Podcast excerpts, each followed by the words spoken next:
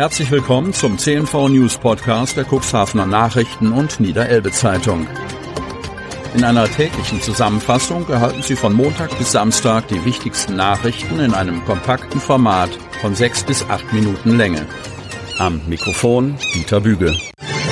Dienstag, 20. Juni 2023. Siemens Gamesa produzierte insgesamt 139 Turbinen für den größten Offshore-Windpark der Welt. Cuxhaven. Gerade einmal zwei Jahre hat der Bau des weltgrößten Offshore-Windparks Hollandse Kust in den Niederlanden gedauert. Die 139 verbauten Turbinen sind made in Cuxhaven. Etwas, das den Siemens Gamesa-Werksleiter Christopher Mordhorst stolz macht. Der Offshore-Windpark Hollandse Kust ist aus drei Gründen besonders für mich. Es ist der erste Windpark, der unsere neue 11-Megawatt-Turbine bekommen hat, ist dabei aktuell der größte der Welt und auch der erste, der ohne Subventionen auskommt. Das ist für mich und natürlich alle Mitarbeiterinnen und Mitarbeiter ein Grund, stolz zu sein, berichtet Christopher Mordhorst. Schon Ende des Jahres sollen alle 139 Offshore-Windturbinen von Siemens Gamesa mit einer Gesamtleistung von 1520 Megawatt in Betrieb gehen. Hunderttausenden Menschen soll der Park zukünftig sauberen Strom liefern. Nach Informationen des Energieversorgers und Windparkbetreibers Vattenfall ist jetzt die letzte der 139 Offshore-Windturbinen mit einer Leistung von je 11 Megawatt errichtet worden. In den nächsten Monaten werden die Turbinen in Betrieb genommen und getestet. Vattenfalls Projektleiter Ein Bremner sagt, wir sind sehr stolz darauf, diesen Meilenstein erreicht zu haben.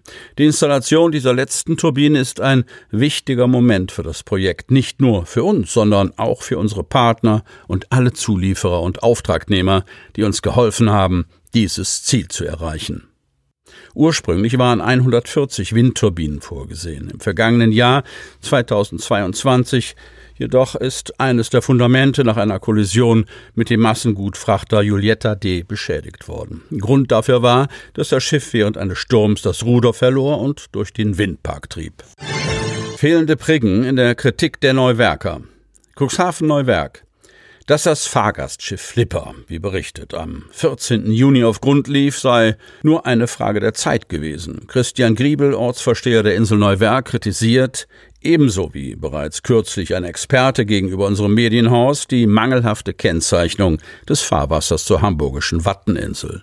Zuständig ist dafür das Wasser- und Schifffahrtsamt Cuxhaven. Damit wird schon seit längerem sehr nachlässig umgegangen, da musste ja was schiefgehen. Mein Griebel und ist froh, dass bei der Grundberührung Passagieren und Crew nichts passiert sei. Er sei in dieser Sache auch schon aktiv geworden, verdeutlicht der Ortsvorsteher und ergänzt, dass die hanseatische Behörde Hamburg Port Authority, kurz HPA, angeboten habe, diese Aufgaben vom WSA zu übernehmen. Marcel Thies, Fachbereichsleiter Schifffahrt beim WSA Nord, macht auf Nachfrage unseres Medienhauses deutlich, dass es jedoch seitens Hamburg lediglich eine telefonische Anfrage gegeben habe und es noch keine offizielle Vereinbarung gebe. Wir stehen erst ganz am Anfang. Thies erläutert, dass im Frühjahr das Fahrwasser ausgeprickt worden sei, allerdings seien durch die Witterungsverhältnisse Priggen verloren gegangen. Man habe, unabhängig vom Vorfall der Flipper, sich den Ersatz der Kennzeichnung für diese Tage vorgenommen.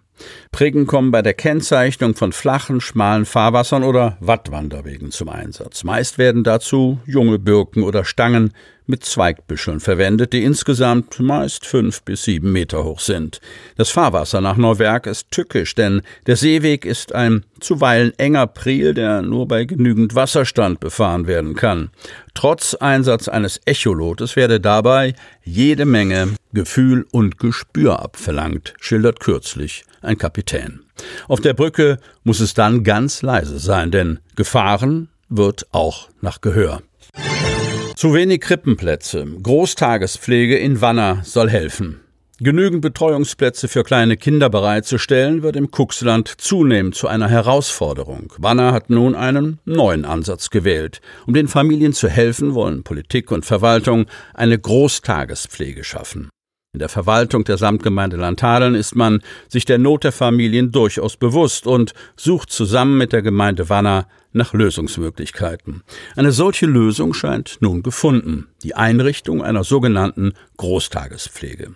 Eine Großtagespflege ist eine eigenständige Form der Kindertagesbetreuung, die als Modell zwischen der klassischen Kindertagespflege zu Hause bei einer Tagesmutter und der Krippe steht.